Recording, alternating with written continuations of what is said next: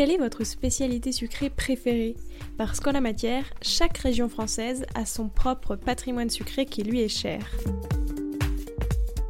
Je suis Léa Reverdy, amatrice et passionnée de pâtisserie. Depuis janvier, je suis partie à la rencontre des chefs pâtissiers et pâtissières pour comprendre ce qui fait vraiment un bon dessert. Mais cet été, Papille a décidé de prendre quelques vacances.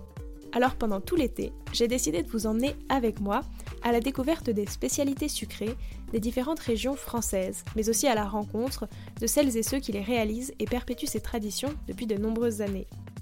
Avis aux gourmands, je vous préviens, vous allez avoir envie de tout goûter. Alors c'est parti, papy part en vacances. Bonne écoute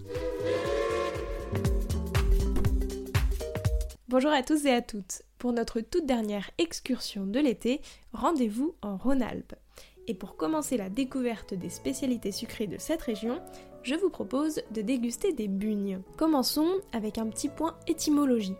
Le mot bugne est en fait la francisation du terme lyonnais bugny qui désigne un beignet. Et l'origine de ces beignets est très ancienne. Elle constituait déjà une spécialité dans la Rome antique où on les dégustait à l'occasion de Mardi Gras, juste avant le carême. Mais est-on bien sûr que la bugne est originaire du Rhône-Alpes?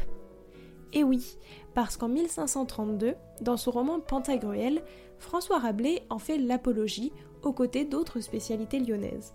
Saucisson, cervelas, jambon, andouille, hure de sanglier, gigot à l'aillade, fraissure, fricando, cabrirotade, astereau, gibier à poil et à plumes, esclanche, carpe farcie, craquelin et macarons, pâte de fruits et bugne. Depuis, la bugne s'est peu à peu inscrite dans le patrimoine lyonnais et plus généralement dans la région Rhône-Alpes. D'ailleurs, il existe aujourd'hui une fête de la bugne qui se déroule chaque année au mois de décembre dans la ville de Saint-Jean-le-Centenier. Pour en savoir plus, j'ai discuté avec Jean-Pierre Gaillard, qui est le président de l'association Bugnier Fête. Voilà, donc je suis Jean-Pierre Gaillard, je suis le, grand maître de la confrérie de la Bugne de Saint-Jean-le-Centenier, qui est, qui est une confrérie qui a été créée en 1997 dans le cadre euh, d'une fête que l'on a créée, euh, portée par euh, l'association Bugnier Fête, qui a été créée en même temps, euh, cette fête, euh, donc créée en 1997, a lieu tous les premiers week-ends de, décembre. Pourquoi avoir choisi la Bugne? La première idée était d'animer notre village. On a trouvé des, écrits dans un vieux livre, euh, enfin dans un livre qui parle de de, de, l'Ardèche méridionale, un livre écrit par, par M. Pierre Charrier, il y a déjà quelques, quelques cent ans, et où on, où on remonte au Moyen Âge, et on parle de Saint-Jean-de-Santenier dans ce livre, où il était de tradition, euh, la veille de Noël, de manger euh, un repas à base de, de, de morue salée et de bugne.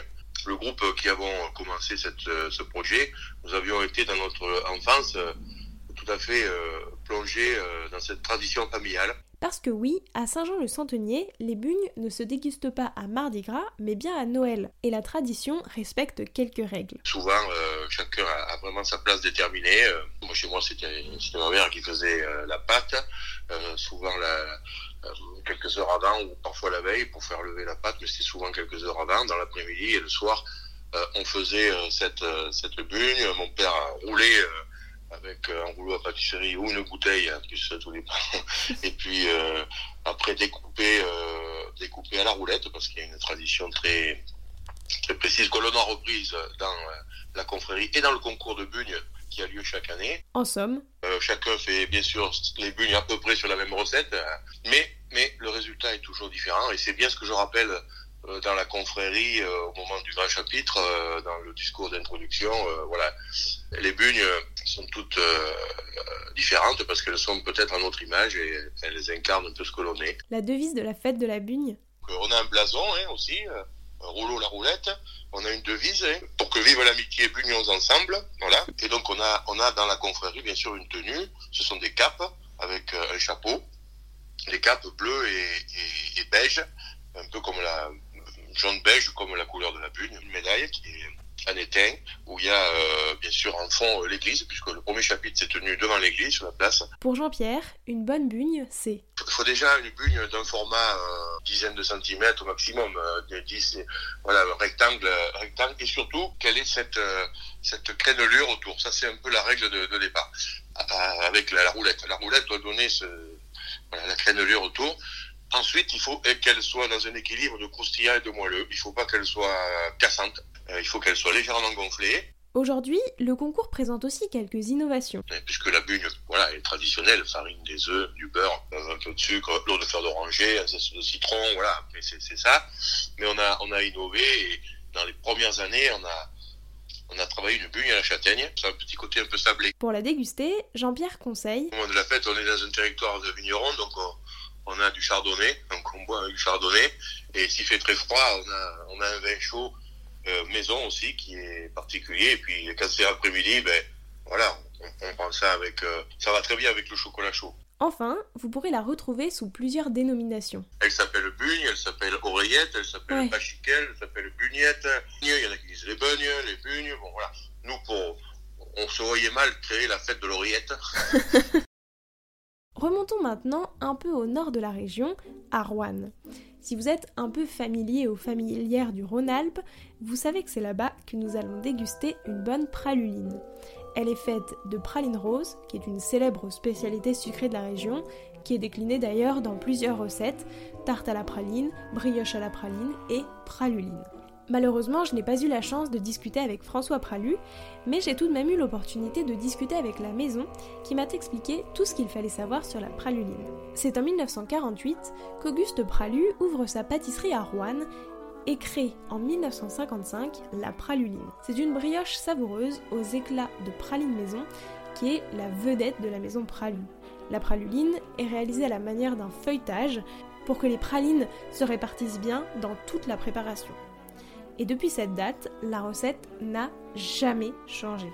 Depuis, elle est devenue l'ambassadrice du savoir-faire gastronomique de la région rouennaise. Et la ville voisine de Lyon se l'est même appropriée en tant que spécialité aux côtés de la traditionnelle tarte aux pralines dont on parlait tout à l'heure. Aujourd'hui, les pralulines sont réalisées directement sous les yeux de la clientèle et la maison François Pralu compte désormais plus de 18 boutiques partout en France. Continuons maintenant notre dégustation par la galette au sucre de Pérouge. On situe en général l'invention de cette galette en 1912. C'est à cette date que Marie-Louise Thibault et son mari ont repris l'hostellerie du Vieux Pérouge. Marie-Louise adapte alors une vieille recette locale et crée ainsi la galette au sucre de Pérouge. Cette préparation était à l'origine préparée exclusivement lors des vendredis maigres, qui sont les jours de la mort du Christ, durant lequel l'Église demande à ses fidèles de faire maigre pendant leur repas, et donc il s'agit du vendredi précédent, le dimanche de Pâques. Aujourd'hui, on la consomme à tous les moments de la journée, selon l'envie du moment. Elle ne se vend que dans la cité médiévale de Pérouge, mais vous pouvez retrouver plusieurs déclinaisons dans toute la région Auvergne-Rhône-Alpes sous le nom de galette bressane. Pour connaître tous les secrets de cette spécialité, j'ai eu le plaisir de discuter avec Martin Thibault, qui travaille aujourd'hui encore à l'hostellerie du Vieux Pérouge. Un restaurant qui existe depuis 1912 et qui a été euh, installé par euh, la grand-mère de mon grand-père dans une des anciennes auberges du village. Il y avait cinq auberges euh, à Pérouge. Donc aujourd'hui, c'est mon père et ma tante qui sont les, gestionnaires et les propriétaires de, l'entreprise. Et petit à petit, avec ma sœur Camille, on est en train de, de prendre la suite puisque mon père a pris sa retraite officielle en 2020 et ma tante ne va pas tarder non plus. Alors, une bonne galette de Pérouge, c'est quoi? C'est une pâte briochée levée, mais qui reste quand même assez fine, un peu comme une pâte à pizza. Mais c'est une pâte sucrée, hein. donc euh, voilà. Et c'est euh, donc on étale du beurre et du sucre et le sucre caramélisé. Ce qui fait vraiment la, le goût de cette de, notre galette, c'est le, beurre de Bresse, donc qui est un, qui un, des beurres de France les plus euh, les plus qualitatifs sur une aire géographique assez restreinte, par exemple, par rapport au, beurre euh, de euh, Charente-Poitou. Euh, c'est une, aire géographique qui est assez, assez restreinte, qui, se situe entre le département de l'Ain et de la Saône-et-Loire et de la, que je pas de bêtises, du Jura, je crois. Le beurre de Bresse, c'est donc le vrai secret. Et ce beurre est très riche en arômes et en matière grasse, ce qui fait sa particularité, qui évite euh, à la galette de, de trop dessécher à la cuisson au four, parce qu'on a, on a cuit quand même dans un four à 350 degrés pour bien ah caraméliser le sucre. Pour la déguster, préférée On on conseille aux clients de la déguster avec du cerdon ou du montagneux, qui sont les deux vins pétillants locaux du budget. Donc, montagneux et cerdon, c'est deux petits villages dans le budget au bord du Rhône qui sont à une quinzaine ou une vingtaine de kilomètres d'ici. Donc le montagneux, c'est un vin blanc sec, pétillant, euh, qui ressemble un petit peu au champagne. C'est la méthode euh, champenoise. Et le cerdon, c'est plus une, euh, c'est un vin rosé doux pétillant aussi. Sinon, nous, on a un apéritif maison qui est donc de l'hypocrase. Donc voilà, comme Pérou, c'est une cité médiévale, on a quelques recettes qui sont inspirées de cette époque. Mhm. Donc l'hypocrase, il y a plein de recettes différentes. Nous, euh, donc c'est le grand, c'est le père de mon grand-père qui a, qui est allé chercher une recette dans les archives département, enfin dans les archives euh, régionales de Bourgogne, je crois, à Dijon, dans les années 50. Et mhm. donc c'est une recette de Guillaume Taïvan qui était euh, cuisinier à la cour de Charles VII, je crois, si je ne dis pas de bêtises. Et donc c'est du vin naturel qui est macéré avec un mélange d'épices et de miel. Et son meilleur conseil? Ça a tendance à, s'assécher assez vite. Donc moi, ce que je conseille aux, gens qui en emmènent euh, pour chez eux, c'est de la, passer un petit coup au four, euh, à four très chaud. Une minute, ça suffit simplement pour la, la tiédir et la ramollir un petit peu. Hein. Si jamais vous souhaitez en refaire chez vous, c'est très important d'avoir un four qui va à plus de 300 voire 350 degrés, donc un, four professionnel ou un four à bois pour pouvoir atteindre cette température et vraiment pouvoir retrouver le, fondant de la pâte et le croustillant du sucre. Et pour finir, je vous propose de découvrir le gâteau de Savoie. Un gâteau léger que les Savoyards adorent déguster l'hiver trempé dans un chocolat chaud. Une pâtisserie dont l'histoire remonte très loin. Ce dessert viendrait d'une recette élaborée au XIVe siècle au temps du comte Amédée VI. Sa création est régulièrement attribuée à Pierre de Yenne, qui serait le maître-queue du comte, avant 1343, mais d'autres sources indiquent que le cuisinier et maître-queue du comte était en fait Jean Belleville ou Jean de Belleville. Impossible donc de réellement savoir. Le dessert aurait ensuite été présenté à l'empereur, probablement Charles IV, qui était de passage en Savoie entre 1373 et 1383. Et concernant sa forme, le gâteau aurait la forme du duché de Savoie, avec ses montagnes et ses vallées, le tout surmonté d'une couronne impériale.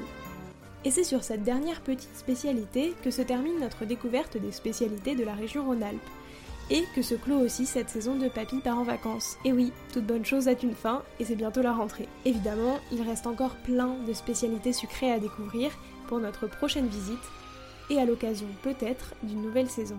Mais si vous passez par là, même le temps de quelques jours, je vous invite à toutes les déguster. Toutes les infos et les adresses des différentes boutiques dont on a parlé sont à retrouver dans le descriptif. J'espère que nos petites excursions régionales françaises vous ont plu et surtout, bon appétit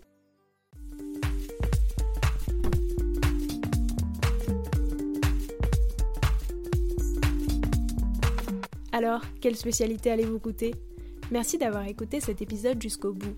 S'il vous a plu, n'hésitez pas à le partager aux gourmands qui vous entourent.